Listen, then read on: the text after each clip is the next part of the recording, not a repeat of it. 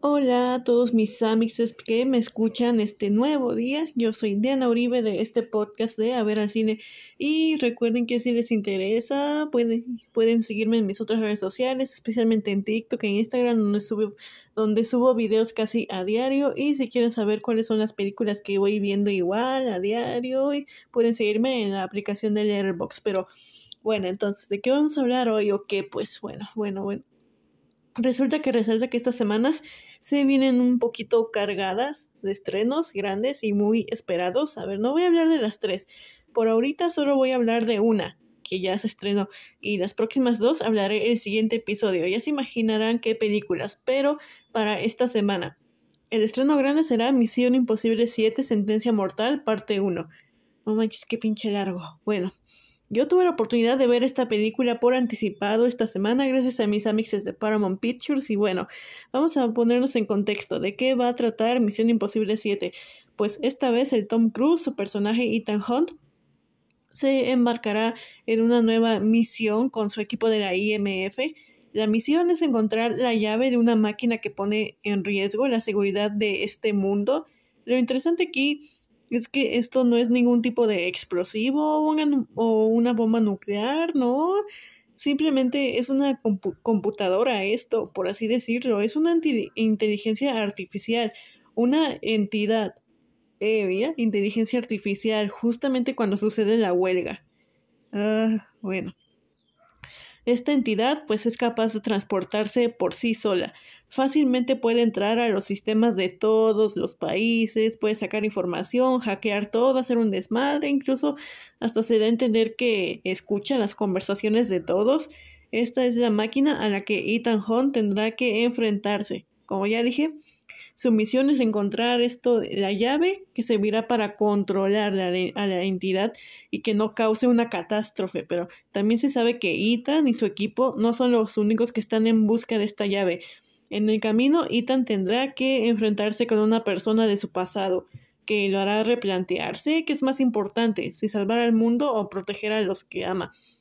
Así que, Tom Cruise abre magistralmente este periodo de grandes blockbusters. ¿Se acuerdan cómo casi justamente hace un año Tom Cruise nos hizo llorar y emocionarnos con, emocionarnos con Top Gun Maverick?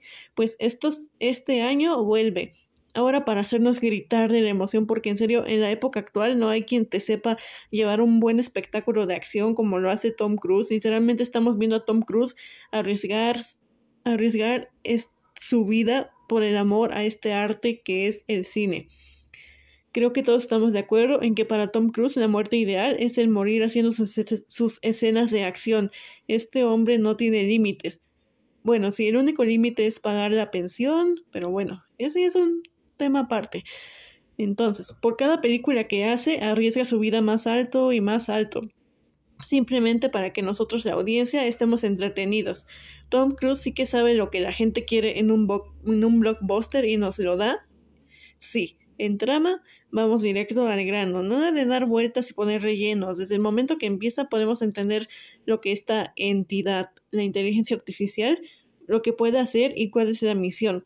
Aunque un pequeño detalle, la misión que se le da a Ethan es poner bajo control la entidad para que no haya problemas a futuro con ella, pero Ethan dice como, no se preocupen, yo mismo voy a destruirla. Lo cual, no, no es posible, o sea, se supone que esta entidad es indestructible. Lo que se requiere es ponerla bajo control, pero Ethan está decidido a que, no, yo la, yo la puedo matar, yo la voy a matar.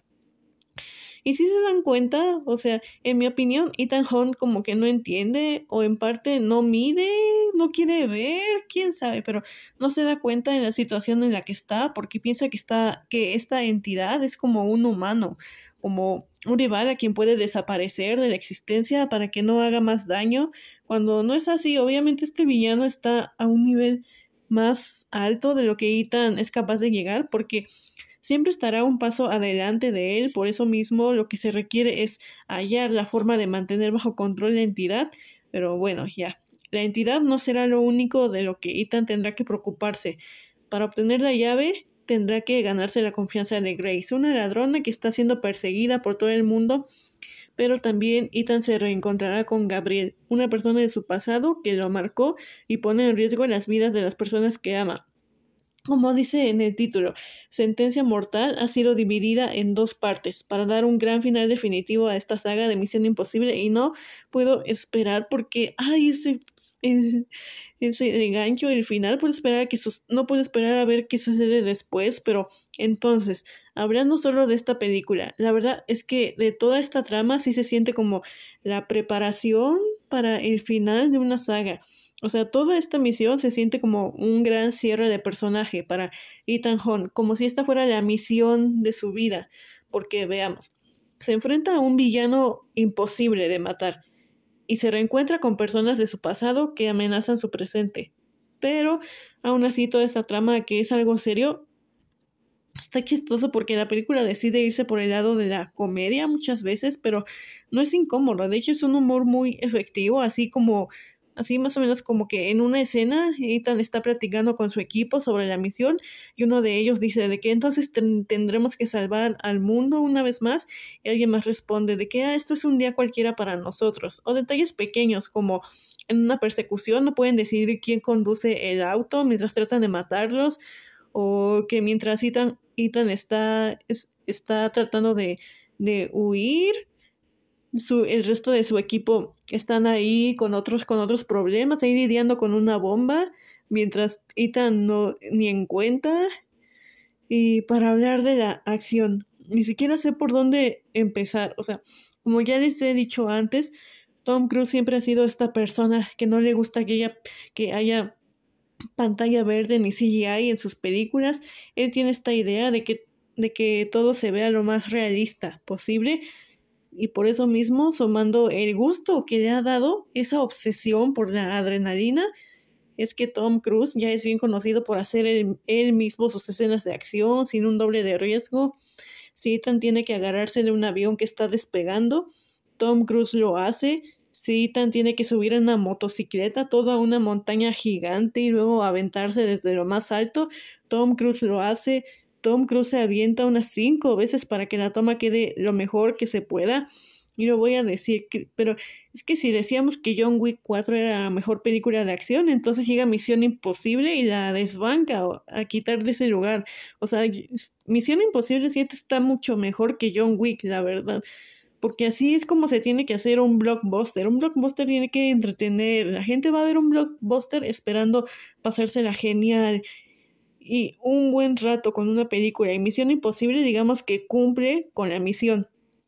Porque Tom Cruise sabe lo que quiere la audiencia y es el ejemplo que debería seguir más en la industria de Hollywood actual, una historia atrapante que te hace preocuparte por los personajes y te hace dudar si van a salir vivos o no, una historia que no te da muchos rodeos y va directamente al grano, además de un gran espectáculo de acción cuando se requiere. Esto es Misión Imposible 7, Sentencia Mortal, parte 1.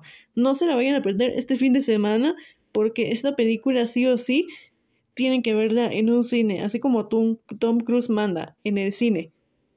Por favor, sí vayan a, verla todo el mundo este fin de semana porque ya, ya salió un estimado de la taquilla de la película y no se ve nada favorable. Así que, por favor, por favor, por favor, vayan, vayan, ¿sí? O sea, bueno esperemos que las cosas cambien. Pero bueno. Entonces, esto sería todo por mi parte. Recuerden que yo soy Diana Uribe de este podcast, A ver al cine. Y recuerden que siempre pueden seguirme en mis otras redes sociales. Sin nada más que decir, bye.